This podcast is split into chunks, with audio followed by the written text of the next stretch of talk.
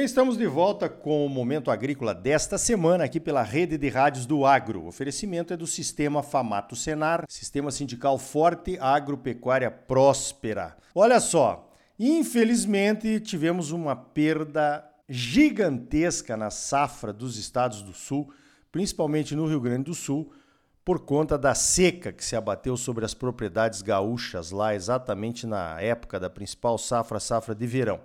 O Antônio da Luz, que é economista-chefe da Farsul, a Federação de Agricultura do Estado do Rio Grande do Sul, fez uma continha aí que a perda equivaleu a 14,5 milhões de toneladas. Isso dá caminhões enfileirados do Rio Grande do Sul até Belém, de ida e de volta, né? Para vocês terem uma ideia de tamanho da perda que aconteceu por lá. Evidentemente que uma perda desse tamanho deixa impactos financeiros nos bolsos dos produtores por algum tempo. Então o nosso desafio ao Antônio da Luz foi o seguinte: faltou dinheiro, Antônio da Luz. E agora? Bom dia.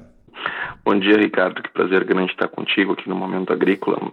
Ricardo, nós fizemos né, de fato esse estudo, fizemos essa alegoria para que as pessoas do meio urbano que não estão acostumadas a raciocinar em toneladas de grãos, enfim, então nós pegamos esses 14 milhões e meio de toneladas, dividimos pela capacidade de um caminhão bitrem, que tem 19 metros cada uma, então uma fila que vai de Porto Alegre a Belém do Pará, Belém do Pará São Paulo, para que as pessoas entendam a perda da forma como nós também estamos entendendo. E não tem como uma perda dessa natureza, com essa grandiosidade, não gerar problemas de receita. Né?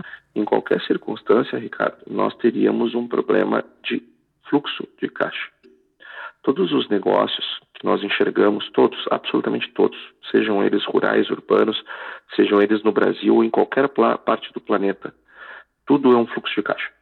O fluxo de caixa que eu tenho no lado de cima, entradas, e no lado de baixo, as saídas. O que, que é um fluxo de caixa? Né? É uma série temporal diária, mensal, anual, conforme eu quiser organizar, na, nas colunas, aí nas linhas eu tenho lá as, as, as, principais rubricas, né? A entrada, eu vou ter lá a entrada é, operacional, que eu posso abrir mais ainda, que é venda de algodão, venda de arroz, venda de soja, venda de milho, venda de boi, entradas financeiras, né? crédito de custeio, crédito de comercialização, crédito de capital de giro, é, receitas não operacionais, e depois eu tenho as minhas saídas, né? as despesas dos custos das mercadorias vendidas, é, compra de fertilizante, compra de defensivo, compra de combustível e assim por diante. Depois eu vou ter lá as minhas despesas fixas, vou ter lá salários, encargos, uh, aluguéis, arrendamentos, enfim. Depois eu vou ter lá os investimentos e depois eu tenho o saldo final do fluxo de caixa. Todo negócio é isso. Qualquer negócio que você estiver enxergando, estiver pensando nesse momento, é assim que funciona. Tudo é um fluxo de caixa. Então, o que acontece numa estiagem desse tamanho? É, eu vou ter as minhas entradas comprometidas. Então, como é que eu fecho o saldo lá embaixo do fluxo de caixa, pelo menos no zero, que é o equilíbrio, né? Como é que eu fecho se eu tive uma perda enorme de produção? Porque as minhas saídas estão dadas, mas eu preciso agora formar as minhas entradas e eu não vou tê-las. Então, veja, numa situação como essa, Ricardo, existem duas formas, digamos, menos dolorosas de se resolver um problema assim. A primeira delas é eu me descapitalizando. Como é que eu me descapitalizo? Eu vou queimar reservas. Então eu tinha reservas é, financeiras e, e, que eu vou queimá-las. Essas reservas pode ser dinheiro aplicado no banco, mas pode ser grãos armazenados num volume que sempre fica no mínimo aquilo, justamente para me socorrer num momento de emergência. Esses são meus capitais. Então eu me descapitalizo com isso. A segunda forma de eu equilibrar meu caixa, se eu não estou capitalizado, é me endividando. Então, eu aumento o meu nível de alavancagem, eu me alavanco no sistema financeiro. Eu vou tomar mais dinheiro emprestado. E ao tomar mais dinheiro emprestado, eu vou pagar mais juros e vou levar por muitos anos para conseguir equilibrar de novo o meu caixa e aumentar minha lucratividade, porque eu vou drenar lucro futuro pagando juros. Essas são as duas formas clássicas de se resolver esse problema dentro do administrativo, digamos assim, dentro, dentro da tesouraria, digamos assim. Agora, claro, eu posso vender ativo, eu posso pedir emprestado para um familiar, eu posso botar um CPF de um filho que ainda eu ainda não queimei para queimar. Enfim, eu, eu, tenho outras alternativas menos, menos ortodoxas, digamos assim, mas que é, são válidas quando necessárias. Não me resta muita alternativa quando eu estou numa situação dessa, que é previsível. Eu, eu vou dizer um negócio que eu sei que incomoda, tá, gente? Mas a verdade às vezes incomoda mesmo. Isto que acontece, no, aconteceu no Rio Grande do Sul, acontece em outros estados do país e vai acontecer em tantos outros, inclusive em propriedades de ouvintes que estão nesse momento nos ouvindo. Isto acontece e vai acontecer de novo. Essas crises, elas acontecem, elas fazem parte, elas são óbvias. Então eu tenho que me preparar para elas. E como é que eu me preparo para elas? No ano ruim, não no ano bom. Nos anos bons, como está sendo um ano muito bom para a maior parte do Brasil, que não foi atingida nem por estiagem, nem por excesso de chuvas, por enchentes, os demais estados que estão performando bem, o teu estado está performando bem, pode, em momentos como esse, formar capital. E como é que a gente faz isso? Em primeiro lugar, abandonando, mudando o modelo mental. Mudando o modelo mental perdulário é, e de alto risco por um modelo mental empresarial. E que é o um modelo per, é, perdulário de alto risco? É aquele cara que ganha dinheiro no ano e diz assim: eu ouço isso direto, Antônio, eu não sei ter dinheiro. Me dá uma coceira na minha mão. Eu preciso fazer alguma coisa. E eu vou investir no meu negócio antes que eu torre com outras coisas. Isso é o que eu mais ouço. Mas isso eu não ouço só como economista do agro que sou. Eh, no meio urbano as pessoas falam isso. Isso é normal, é isso, isso, isso é recorrente, mas é errado. Eu preciso saber trabalhar com dinheiro. Quando eu estou diante um ano bom, eu preciso fazer a seguinte reflexão. E se este problema que lá o pessoal do Sul está passando tivesse acontecendo comigo, como que estaria o meu negócio? Como que eu resolveria o problema? Pega um sábado, um sábado de manhã, depois de um podcast desse, de um programa desse, é bom, é bom para fazer isso. E, e, e, tira assim 20 minutos.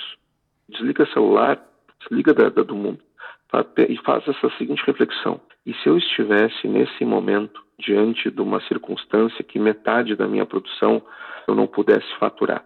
Seja porque os preços despencaram para metade, seja porque eu colhi a metade como que eu pagaria as minhas dívidas. Aí tu pensa assim, todas as contas que tu tem para pagar até a próxima colheita e pensa como é que tu resolveria isso.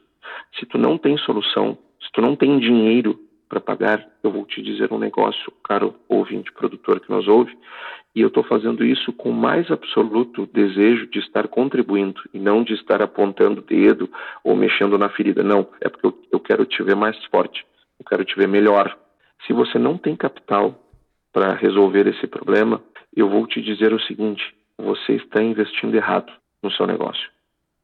Porque todos os investimentos, todos, sem exceção, sem nenhuma exceção, vêm depois do investimento em caixa.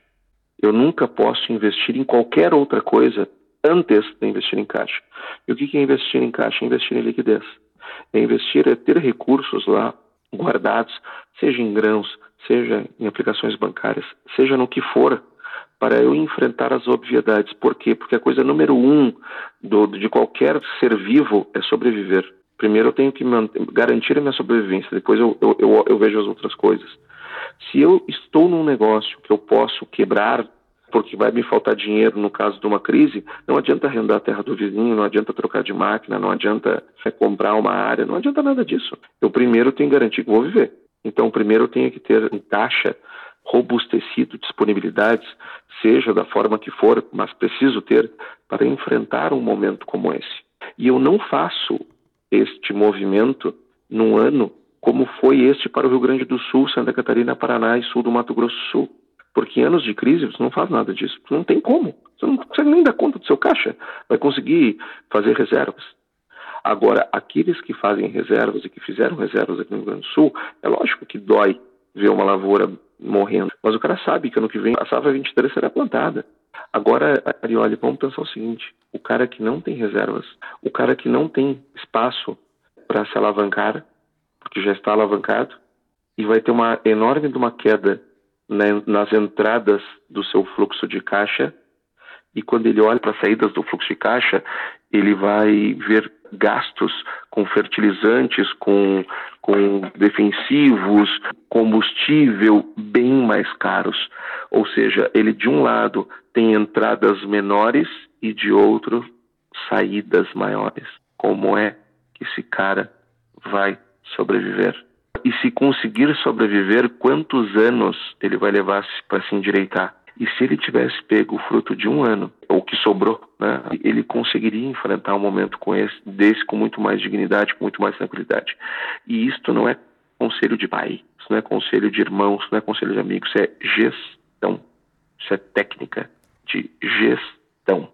Nós precisamos, Arioli, começar a pensar esse agro que fatura 1 trilhão e 300 bilhões de reais. Esse setor cresceu ano passado 8,36%. Esse setor que ajuda o nosso país a performar não pode mais tocar os seus negócios. Nós não podemos tocar negócio. Tocar, a gente tem que tocar boi. Negócio nós temos que gerir. E fazer gestão, a coisa número um é, é sobreviver. A coisa número dois é se preparar para as obviedades, não ser surpresos pelas obviedades. Então, nós precisamos começar a olhar para fluxo de caixa, entender o que é um fluxo de caixa, como que ele funciona. Eu preciso entender de balanço patrimonial. Eu preciso entender de DRE, demonstrativo do resultado do exercício. Para que, que serve um balanço? Para que, que serve um DRE? Para que, que serve um DFC? Para que, que servem essas coisas? O método de partidas dobradas, ele foi inventado por um Frei seis anos antes do Brasil ser descoberto. Nós estamos muito atrasados nisto. E quem aprendeu a lidar com fertilizantes, com químicos e com máquinas, que são, são coisas muito mais difíceis, entender a gestão vai ser uma barbada mas a gente precisa começar a dedicar mais tempo e energia para isso. É para fazer um agro mais forte a partir de negócios mais fortes e resilientes à crise. Muito bem, tá dado o recado, muito bem dado o recado, então. É o fluxo de caixa é rei, né? Então, Antônio da Luz, muito obrigado pela tua participação aqui no Momento Agrícola, obrigado mesmo e parabéns pelo teu trabalho aí na Farsul, ok? Muito obrigado, Arioli, pela oportunidade de falar para os teus ouvintes e parabéns, quero dar aqui no ar o parabéns para ti, que junto com o presidente Gedeão, nesse programa da CNA, levou uh, embaixadores e cônsuls de vários países do mundo para conhecer a realidade da produção aí no Mato Grosso, que é a produção brasileira, né? que representa muito bem a nossa produção, a produção sustentável, com respeito ao meio ambiente. Quero ver o que esses caras vão falar agora. Parabéns para ti também. Um abraço. Então tá aí. Conselhos e dicas importantes de dois economistas de primeiríssima qualidade, o Carlos Ortiz e o Antônio da Luz aqui no Momento Agrícola. Em resumo, preste atenção na sua liquidez e no seu fluxo de caixa, seja em que situação for, situação de safra boa ou de safra ruim. E lembre-se, crises não são permanentes, elas passam, e ótimos períodos de preços passam também. Então, organize-se.